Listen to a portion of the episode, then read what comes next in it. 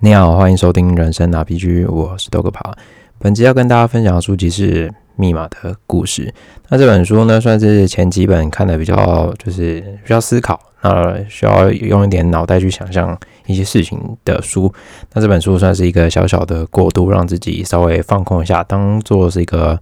啊故事书来看。就是里面充满了很多关于密码的故事。作者是 Mark Furry。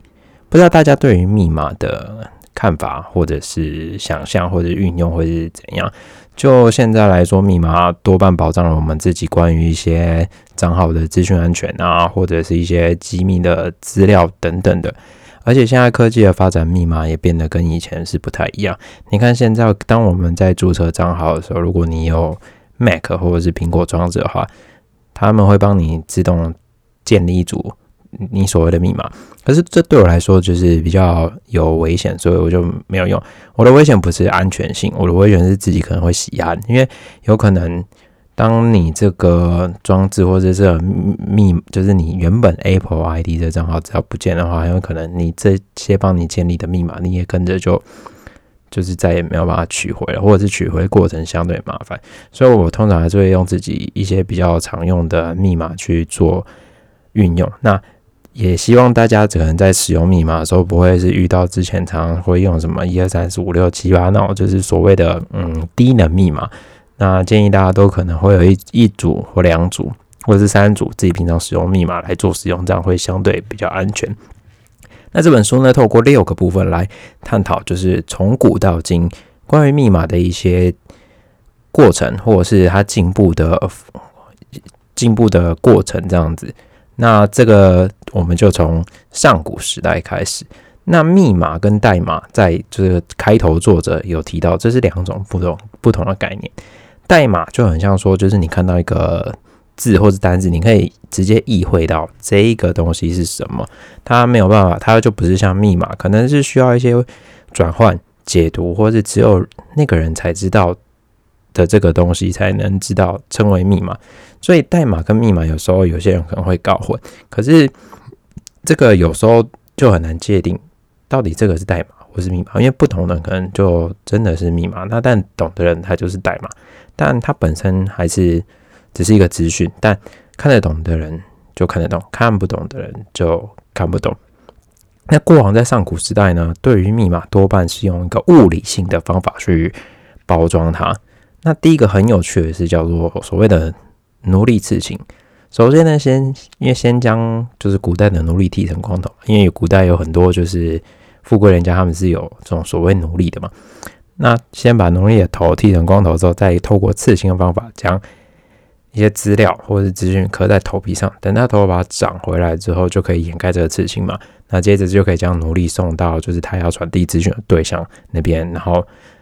接到这个奴隶了之后，再把他光的头发理下来，那就看到这个资料。我觉得这哇干，以现在来讲，你会觉得哇，这是一个什么样的作为？但对于古代来讲，这好像是一个可行的方法，因为毕竟以前上古时期拥有奴隶的牌就是一个比较需要掌握资资讯的人，然后他有这个功能可以运用，然后以前也只能用这个方法去掩盖一些。资讯那只能透过这种物理性的，因为你写明写文字的话，其实也很难，就是很难，就是做好安全资料的保存。那再来是所谓的替换式密码，那将字母或者符号换成就是彼此才知道的一个真正的语义的资讯。那对于一般外界人来说，他会感觉到这是一个很普通的资料或者是资讯。就回到刚刚我说的，就是到底是代码还是密码，这可能是需要真正的知道这个意思的人才才能掌握到真正的资讯来源。那再来是所谓的换位式密码，那密码透过换一位的方法来隐藏真正的资讯内容。那作者有提到就是两句话，第一句话是 “No attack on Monday”，第二句话是。Attack noon Monday，两者的文字仅差于在 noon 被拆成 no 跟 on。那一开始你可能会不知道说，哎，到底是要用前面的 no 跟 on 的，还是把它组合起来变成 noon？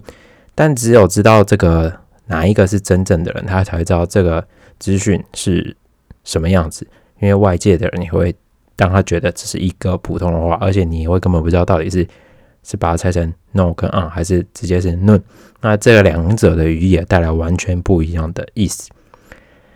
那再来是所谓的密码棒，这是古罗马时代所衍生的。先将你的纸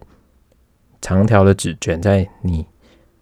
指定好的直径的密码上，密码棒上面，然后开始先写下一行文字，那是真正的资讯。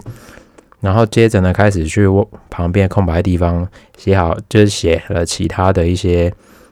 文字或者是密码去掩盖这个资料。那只有真正另外一个人，就是你要传递消息的人，拥有一样直径的密码棒，再把它卷起来，你才会看到真正的那一行字。如果你用不同的直径来看的话，你会可能发现到全部都是乱码。所以这也算是透过物理性的包装去掩盖真正的资料来源。再是所谓的纵行换位法，就是在每一行的直行的第一个横列先写下关键字，然后依序在第二个横列开始写下资讯。然后写下，写完之后重新排列每一个字行。那要解码很简单，你必须要有第一个横列的关键字，才能重新排列。所以你没有办法掌握这个关键字的话，你会觉得它也是一个乱码。再来是所谓的阿特巴西秒，我觉得这比较有趣，就是大概在西元前五百年开始使用。其原理就是像 A 对应到 Z，B 对应到 Y 这样逐一去兑换。那透过这样的方法来隐藏真正的资讯。那如果这个方法的话，如果你是用 dog 小狗这个单词的话，会在这个模式下转换成 QBT 这三个字。对，这算是一个非常简单的替换方方式。但对于古代来说，这算是一个比较艰难的方法，因为毕竟懂以前懂文字的人吧就不多。大概是所谓的波利比奥斯方阵，大概在西元两百年前开始使用，将字母。放在一个五乘五的方阵当中，那从第一个横列从左开始放入 A B C D E，再从第二个横列从左开始放 F G H I K，那其中 I 跟 J 放在一起，那把它变成二十五个，因为英文有二十五二十六个单词嘛，I 跟 J 放在一起。那首先呢，先透过火炬手在右侧举起对应数量的火炬，表示是第几个横列，那再从左侧。举起相应的火炬，表达是刚刚那个横列的第几个字。那透过这样的方法去传递方资讯，那这个在就是实际操作上会有一个比较大的难题，就是因为很因为以前都是透过火炬手彼此传递资料，可能然后把这个讯息 pass 到几十公里啊或很远之外的地方。那有时候因为角度、天气，你会看不到火的真正的资讯量。那你可能会造成错误的解读，这很像以前我们那种综艺游戏，然后四五个人隔在一个隔间，然后第一个人知道真正的字是什么，然后他要比手画脚去传递消息，然后等到最后一个通常都不会是对的嘛。那透过这个方法，你就会知道说这玻璃表示方阵在执行上会有一个一定的难度。再是所谓的凯撒疑问密码，那应该不是凯撒所发明，但是文献上有得知凯撒有使用。另外补充一句话，每个人都想刺死凯撒的感觉。这句话是我在高中历史学到的一句话，这是相当有趣。那大家可以去查一下这段历史。那正确的方法呢，是就是将每一个单字往右位移三个字母，就是 A 移到 A B C D 的 D 三个字，那逐一这样替换。如果用 dog 来做的话加密的话，就会被加密成 G R J 这样子。所以也是相当有趣，因为对于以前的人来说，看得懂字的人相当就不多，那又要透过这方法去解读，也会变得比较的麻烦。那移位顺序可以不只是三，你可以彼此两个人讲好说，可能我们今天要移位五个，或是移位十个，那这样就没有人可以知道这个移位的资讯到底是指什么，或者是它要对应的数量是多少。那么再来是第二个部分，就是所谓的。作者提到智慧之子，因为过往呢，我们上古时代你看到这些密码，对于现代我们来说相当简单，但对于那个时候的人们来说，这是一个相当困难并且难以解密的过程。所以作者呢，就是有提到，就是时代的眼镜有一个很强的分析的方法，可以破解上述的一些关于密码的逻辑。一个呢叫做就是频率分析法。那我相信大家在英文做使用的时候，一定会知道单字是由不同的字母串在组合成的嘛。那透过这样的方法，可以去找找到一个，就是尝试，就是说一定会有一个会英文它是有使用的频率。首先呢，就是以频率来说，最高的五个英文单呃字母是 E R T N A。那透过这样，我们可以去对比。就是像是移位密码或换位密码，如果明文资讯够多的话，我们就可以去猜测说，哎，这篇文章里面出现可能是 T，它出现的单字是最那个字母是最多的，我们就可以去假设说一等于 T。那透过这样法去逐一解密其他的文字，就有机会破解这个密码。所以频率分析法一出现之后，就让过往的上古时代的一些加密文件变得是很容易被突破。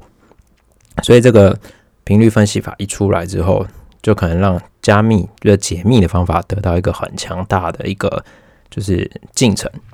那在这个过程中，作者有提到一些就是关于上古时代的文字，比如像是伦哥伦哥文在复活节岛十三十世纪到十七世纪使用，那约有一万五千个象形符号，还有个叫做弗尼奇手稿十五世纪。在一九一二年，因为教费啊教会经费短缺出手，然后被世人发现。那这两个可能都是你可能知道是上那个时代的人可能知道是什么，可是对于现今来说，我们可能就没有办法去真正的解析这个情况。就回到一个问题，就我可能看完这本书在思考，那到底所谓密码是我们知道，我我们可能彼此加密过程中，或者是说它是历史。历史的过往，只不过因为时代的演进，导致知道这个文的或文章的人不多了，然后它才变成说我们可能真的全世界人都不懂，那形成一个额外的要再去突破或是去解析的一个文字或是意思这样子。那时代再往前，到了第三个部分，就是字符之外，那走过黑暗时，黑暗就是欧洲的黑黑死病的世纪，那密码的。眼镜在欧洲来到一个新的境界，因为透过这文艺复兴，然后加上人的一直人口数一直成长，那人跟人之间资料保存或者是在交换的时候，就是要透过密码去做掩盖嘛。那透过这样方法，让加密跟解密的过程就在往前迈进了一大步。第一个部分呢，是作者提到，就是有个 N 元语法分析，透过字母音节，然后单字长度。来串接解析的可能性，那并且再去搭配频率分析法，很快就能去突破这个就是别人可能加密的一些过程。那在这个章节当中，我觉得有一个很有趣的，就是加密方法，就是叫做卡单格，在十六世纪由卡丹所发明。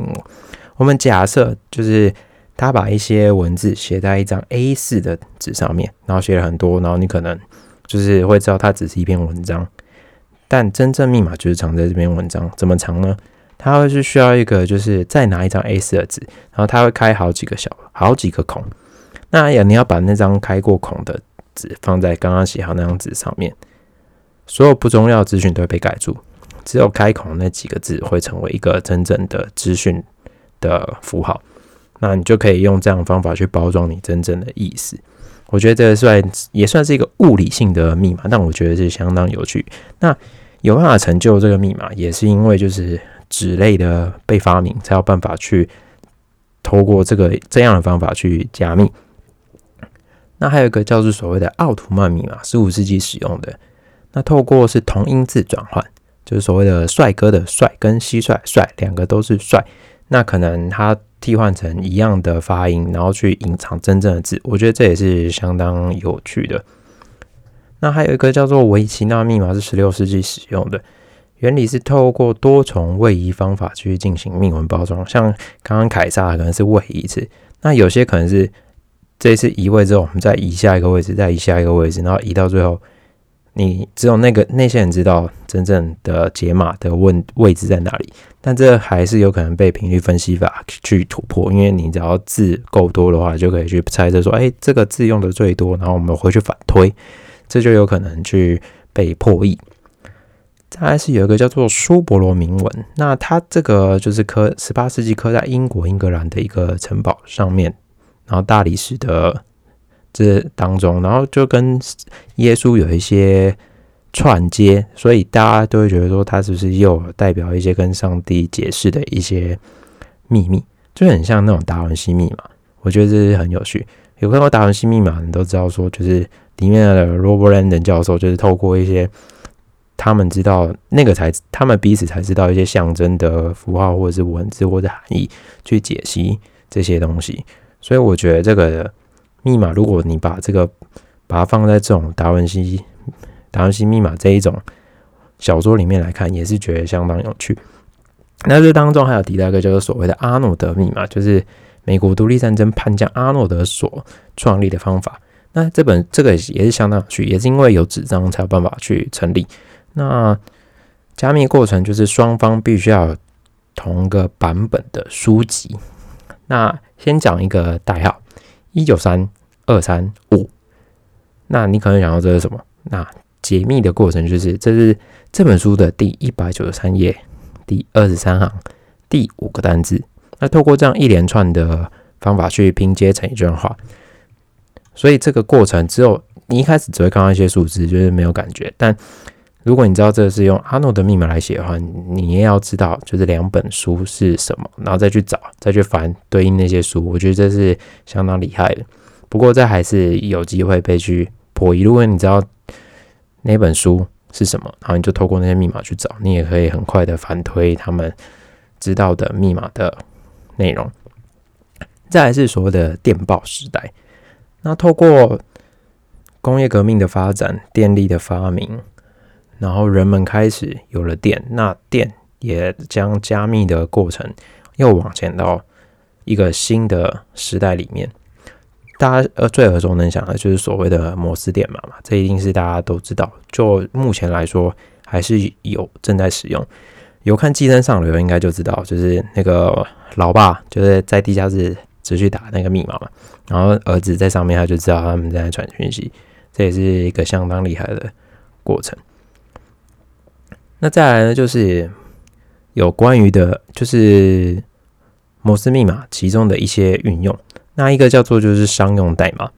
商用代码原因是因为因为摩斯密码某种程度上它后来被商业化之后，就变成说你打。打密码就是打摩斯电码过去是要付钱，就很像以前那种简讯还是 B B 扣，就是一个字多少钱，一个字多少钱。那因为你打字越多，相对应的价格会越高嘛，所以开始有一些产业或者是不同的类别，就可能像市农工商各个产业，他们会推出一个代码本，就是说，好，我们今天这这四个数字代表的是一句话，或者是我要知道的也是一个专业术语。那透过这样去缩写摩斯电码的内容，那去降低费用。那这个商用代码后来又衍生所谓成 Q 代码跟 Z 代码。Q 代码是就是目前商上现在还有在用，就是航空业。那 Z 代码就是美国航太总署正在使用的。透过这样的方法，把一些资讯慢慢的缩短到最小的子弹。你在受过训练，知道这些代码文字内容的，那你就会知道说对方打出来的讯息是什么样的含义。那加密时，哎，对不起，电报时代又因为刚好又碰上就是所谓的一战和二战，所以密码在这个过程中又再次左右了人类的文明的前进，或者是历史的结果。那德军在一战的时候就所所谓用这个 ADFG 叉跟 ADFG-V 叉密码去做使用，它方法是用刚刚提到波利比奥斯方阵撰写密文之后再进行一次加密。那会用这 ADFG 叉是因为它把这五个字转换成摩斯电码是最不会被误判的方法，然后透过方阵进行加密这样子。再来是有一个叫做奇麦曼电报，那这个是原本。德军要发给墨西哥的密文，那英国被英国破解之后，促使了美国参加第一次世界大战。所以如果没有这个奇曼曼电报的话，说不定一战可能会被拖得更久。那接下来呢？电报时代往前走，往前走，后来慢慢的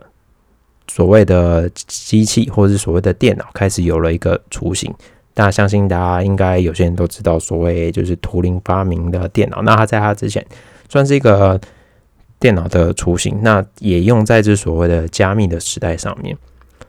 这个就可以提到，就是书中说到所说到一个，就是洛伦兹 S D 四十。那这个算是一个电脑很初很前面的一个使用过程，虽然没有办法像就是现在电脑这么的强大，可它就是用一些机械的方法去做加密，然后让别的别的国家或是别的情报员要去破译这个密码会变得更加困难。那这个密码被破解是在一个偶然失误下被破解，不然其实就是同盟国这边是很难去破解这样的密码。那还有一个是诗码，是一九四零年英军在欧洲二次大战那那个时间地下行动做使用的。那透过诗作为加密的密钥，我觉得也是相当有趣。那再来是所谓的紫色密码，紫色密码是日军二战的时候高层的将领所使用的。那这个也是也是左右了我们中哎，应该说是近代史的一个部分。你看这么多密码，但密码的破译。就成为了就是我们近代史的一个结果，所以密码重要吗？我觉得对人类某种程度上是重要的。那再来走，就是走过我们旧的机械时代，来到现在全新的量子时代，就是所谓的电脑时代，还有未来就是刚刚提到的量子时代，密码又会又怎样的演化呢？就有提到了一个关于所谓的数位引写术。那以下呢？以下说的这些，因为基本上都跟数学有大量关系。身为就是离组低能的我，我只能讲一些名词。那大家有兴趣的话，可以再上网去查一下。第一个叫做数位影写术，因为就是所谓的图片或者是声音或者是一些档案，都是透过零或一去变成的嘛，就是变成二二进制。那透过图片的那种二进制，你可以稍微改一些东西，然后把一些真正资讯藏在里面，这样子去做。调整，然后把真正资讯放在里面，然后别人就是知道的话，他也可以去反向加密。可是我觉得这也是，呃，有点就是北聊港，因为有都正常人好像不太会这样做，只有真的是那种就是极客才有办法去做这样的操作。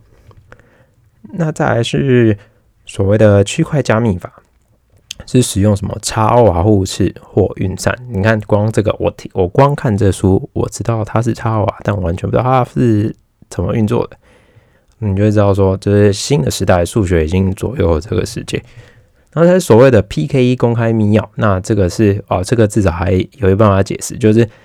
有两个极大的指数相乘所得到的一组数字，然后当成密钥。那要解密很简单，你把就是两个指数的乘去再返推回两个指数，就会知道密码的钥匙是什么。那再来是无线网络加密，是因为因应无线网络发展才开始使用的。那再来是所谓的进阶标准加密，用二五六、一二八位元以及一九二位元加密之后，再转换成密文。所以你会发现说，现在这个时代，我们的密码开始跟数学有一个很大的连接。过往可能是用一些比较物理性的方式，直接把铭文写好，然后掩盖。然后现在我们可能是要透过一些数学的方法去。把数学再转换成我们真正的资讯，所以历史的发展走到现在有一个很不一样的加密跟解密的方法。那未来所谓的量子时代，我们是不是还可以看到更强大的数学运用？关于在这个密码上面，我相信是可以期待的。但对于我们这种就是离主定来说，我们可能就是先不要好了。我们还是先用什么一二三四五六七吧。刚刚我们开场前面那边讲靠背这种什么烂东西密码的，那我们可能还是先 用一下，可能会对于自己会比较舒服。那不管怎样，对于现在时代人来说，把自己的资讯或者是密码保护好，我觉得是一件相当重要的事情。因为现在毕竟。我们的隐私或者是我们资讯，某种程度上已经算是半公开。怎么样去保存好自己的重要资讯？我觉得这是一个相当重要的一个功课。不管是谁，在这个时代下，都应该要去学习跟把它做好这件事情。好，以上就是这本书要跟大家分享的地方。那有我们下一本书见喽，拜拜。